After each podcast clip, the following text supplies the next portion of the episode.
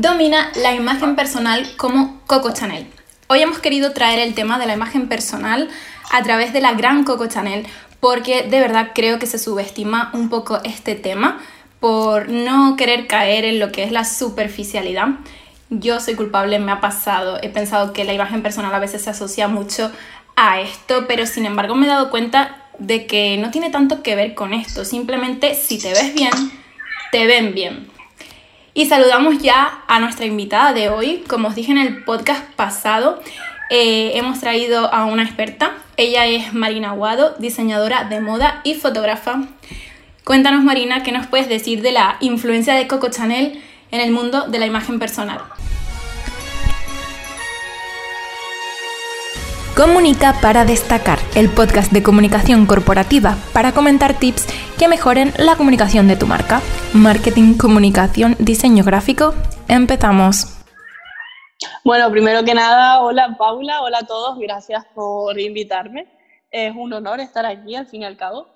Y Coco Chanel, yo creo que todo el mundo la conocemos, referente eh, tanto en la moda como en el feminismo una mujer súper, súper influyente que rompió pues con todos los cánones eh, que había en su época.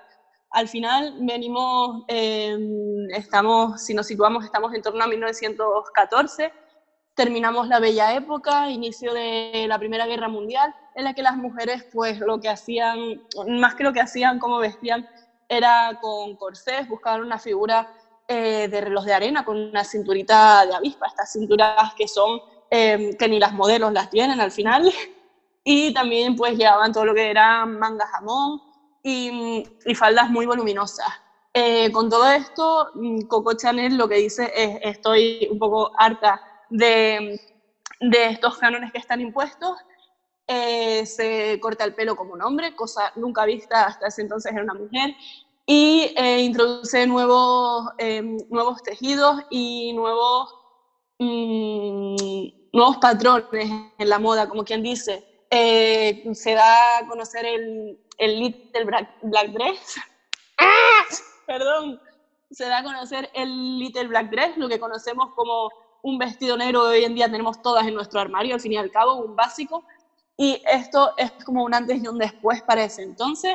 Como digo, vienen, las mujeres vienen vistiendo pues de una forma totalmente diferente y ella lo que hace es acortar las faldas, las sube por encima de las rodillas, dice adiós a esos corsés, se corta el pelo como un hombre, lo nunca visto antes y eh, pues introduce también mm, nuevos tejidos y ropa mucho más cómoda para, para las mujeres, porque al final los hombres se han ido a la guerra y son ellas las que tienen que, que llevar el peso de las empresas familiares.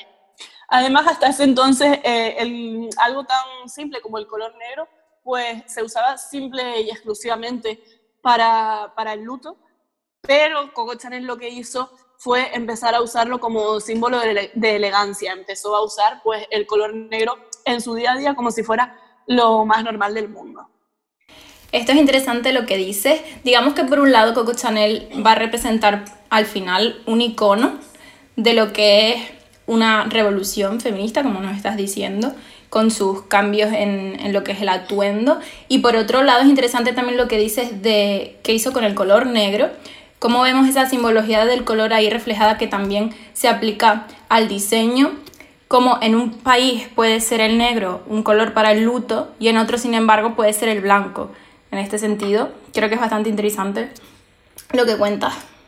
Y ahora para conectar un poco esto con el tema de la comunicación, cómo expresa la simbología del color en las marcas y en las personas y demás, su atuendo, te quería preguntar, en tu opinión, ¿qué refleja la ropa de una persona? A ver, partimos de la base, o yo por lo menos parto de la base, de que todos somos superficiales por naturaleza, el ser humano es así, y nosotros lo primero que hacemos cuando vemos a una persona es fijarnos en su aspecto físico, en su ropa, en cómo ha vestido, cómo ha peinado, etc. Además, eh, con todo esto también podemos decir que mm, la ropa siempre, a mi parecer, ha sido un identificativo, como el identificativo principal para tanto culturas como épocas. Me explico. Eh, por ejemplo, si tú ves una imagen de, de, una persona con pantalones campana, eh, con chalecos de flecos, el símbolo de la paz, etcétera, ¿tú qué piensas? Pues mm, que es un hippie y lo, lo, asocias a los años 60.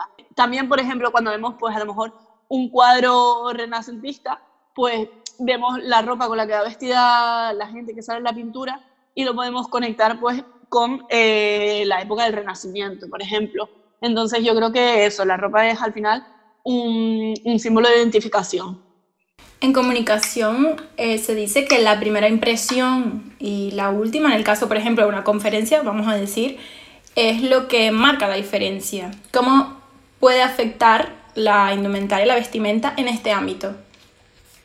A ver, al final nosotros, eh, si tú te levantas por la mañana, por ponerte un ejemplo, y te encuentras bien, lo más normal, o sea, te, te encuentras feliz, lo más normal es que te ve instintivamente te vistas con colores vivos, em, con ropa que te haga sentirse súper bien, que digas, guau, es que me veo mm, preciosa con esta ropa, y sin embargo, un día tú te levantes mal, ¿qué vas a hacer? Pues te vas a vestir de negro, te vas a vestir a lo mejor con, con ropa ancha, que no tiene por qué, pero en el 90% de los casos es así, te vas a vestir con ropa ancha y no te vas a ver tan favorecida. Entonces yo creo que al final em, la ropa y el cómo nos vestimos es una forma de, transmitir nuestros sentimientos, nuestras ideas.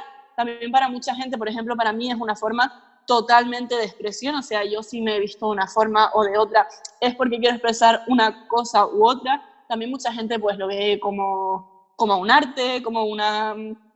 Es que sí, al final es como una forma de, de expresión en todo su esplendor. ¿Y qué ejemplos de, de prendas de ropa nos podrías eh, dar, por ejemplo, que comuniquen un sentimiento concreto. Es decir, podemos hablar de una ropa que exprese poder. Eh, yo he visto por ahí, por ejemplo, no sé por qué, que mm, los collares, las joyas, todo eso, se asocian un poco también con ese tema. Puede ser que venga de los burgueses o no sé de dónde.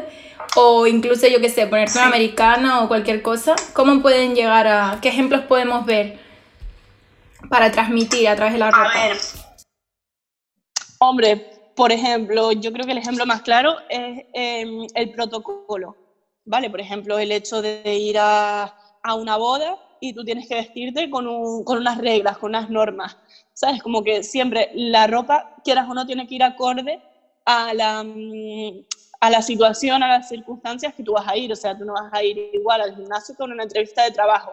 Entonces, por ejemplo, por ponerte ejemplos de prendas, pues a lo mejor los trajes siempre denotan elegancia, como poderío, por así decirlo. Luego, eh, el ejemplo más claro que podemos ver todos, yo creo, son los estampados. Los estampados y los colores por temporada, fíjate. Por ejemplo, en invierno cuando tú vas a una ropa, a una ropa, cuando tú vas a una tienda de ropa, en invierno los colores que suelen primar son los colores oscuros. ¿Por qué? Pues porque en invierno el cielo, el cielo está nublado, hace mal tiempo, etc. Sin embargo, cuando se acerca la primavera, cuando se acerca el verano, el otoño, las tiendas, o sea, se, se, tiñen totalmente de flores, de colores pasteles, de, de, de, alegría pura y dura, pues porque el verano y la primavera es lo que te transmite.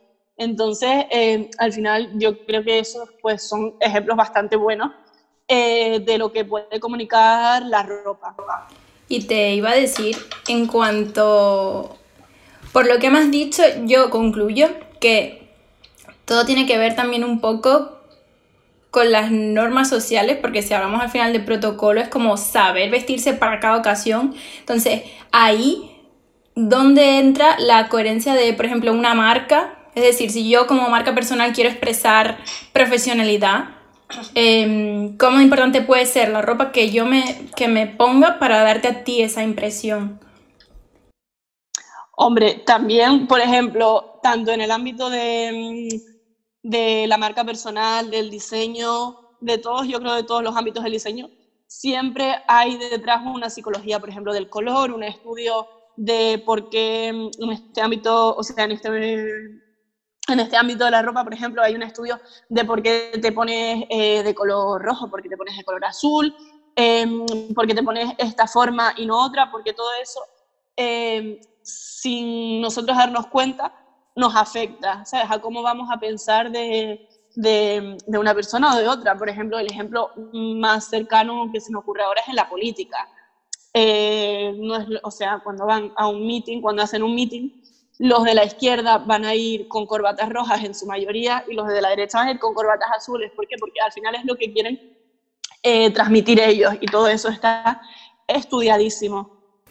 Y para cerrar me gustaría saber tu opinión sobre qué opinas de saltarse la norma. Es decir, a la hora de vestir vemos que hay una serie de normas no escritas, por decirlo así, que van con la sociedad eh, de, pues si vas a una boda te tienes que vestir bien porque es una boda y tú no puedes aparecer con cualquier trapejo, ¿no?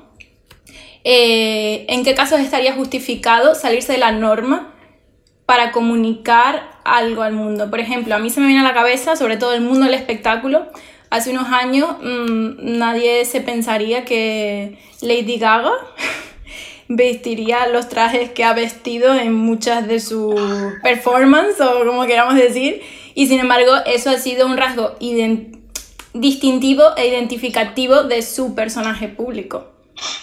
Entonces quería saber... Claro, pero... Dime, dime. Perdón, perdón. que digo que, por ejemplo, en el caso de Lady Gaga, al final también detrás de esos trajes yo creo que hay una estrategia de marketing brutal en el sentido de querer llamar la atención a costa de cualquier cosa, quieras o no, le guste a quien le guste y le pese a quien le pese, ella lo que quería era llamar la atención y darse a conocer. Y oye, para bien o para mal lo consiguió. ¿sabes? Entonces, en ese caso yo creo que es un ejemplo como súper extremista, pero sí es verdad lo que dices y yo creo que lo apoyo totalmente el hecho de que al final eh, por muchos protocolos que haya, por mucho que se siga, por ejemplo, una tendencia en ese momento, uno como que siempre tiene que ser fiel a uno mismo. Yo estoy súper partidaria de eso, tú lo sabes, uno se tiene que poner lo que le guste y, y que te dé igual lo que opine la gente al final, porque mm, lo más importante es sentirse bien con uno mismo, pero tanto en la ropa como en todos los aspectos de la vida, yo creo. Entonces yo te diría eso, más que nada. Digamos que el titular entonces de hoy sería como quedarse con lo que nos haga sentir bien, ser honestos como marca, como empresa, como lo que sea, y expresarlo a través de la ropa, el color, el diseño, etc. Sí, totalmente de acuerdo, Paula. Muy bien, pues gracias por venir. Ella es Marina Aguado, diseñadora de moda y fotógrafa. Síganla en arroba en su Instagram y cuéntanos un poquito el proyecto que estás empezando para que te conozcan. Bueno, a ver, realmente estoy mm, empezándolo literalmente hace unos días he empezado, empezado con él a hacerlo público y es que últimamente me estoy metiendo y estoy investigando mucho en el, en el mundo de todo lo que es el slow fashion y eh, la moda sostenible, por así decirlo. Y creo que cualquier pequeño granito de arena que podamos eh, aportar en esta vida, en, en todo este ámbito de, de, del medio ambiente es bueno, entonces lo que he empezado a hacer es, ya que tengo los conocimientos y que sigo aprendiendo de ello, eh, he empezado a subir vídeos a YouTube, por si quieren verlos, de, de, tutoriales de costura para que cada uno pueda hacerse su propia ropa, porque al final, si tú puedes hacerlo, ¿para qué vas a comprarlo? Y así pues apoyamos todos un poquito más. Eh, ¿eh? Totalmente, totalmente. Y no solo eso, podemos reciclar ropa vieja, ¿no? a partir de ropa vieja Exacto. y como nuevas piezas y ahí no tenemos que comprar siquiera bastela. Exacto, esa es la idea. Y dejar además volar la, la imaginación totalmente, que es un ejercicio de creatividad súper bueno. Y, y, lo que dices tú, de reaprovechar sobre todo prendas que ya no usemos, que a todo se le puede dar una segunda vida si, lo, si le das muchas vueltas. Así que nada, ese es un poco el proyecto el proyecto en el que me acabo de embarcar y a ver qué pasa. Perfecto, pues te mandamos mucho apoyo desde aquí. Ya sabes, It's Pecky en YouTube y en Instagram. Y yo soy Paula Soret, periodista diseñadora. Nos vemos en el próximo episodio. Hasta luego. Hasta luego. Comunica para destacar, el podcast de comunicación corporativa para comentar tips que mejoren la comunicación de tu marca. Marketing, comunicación, diseño gráfico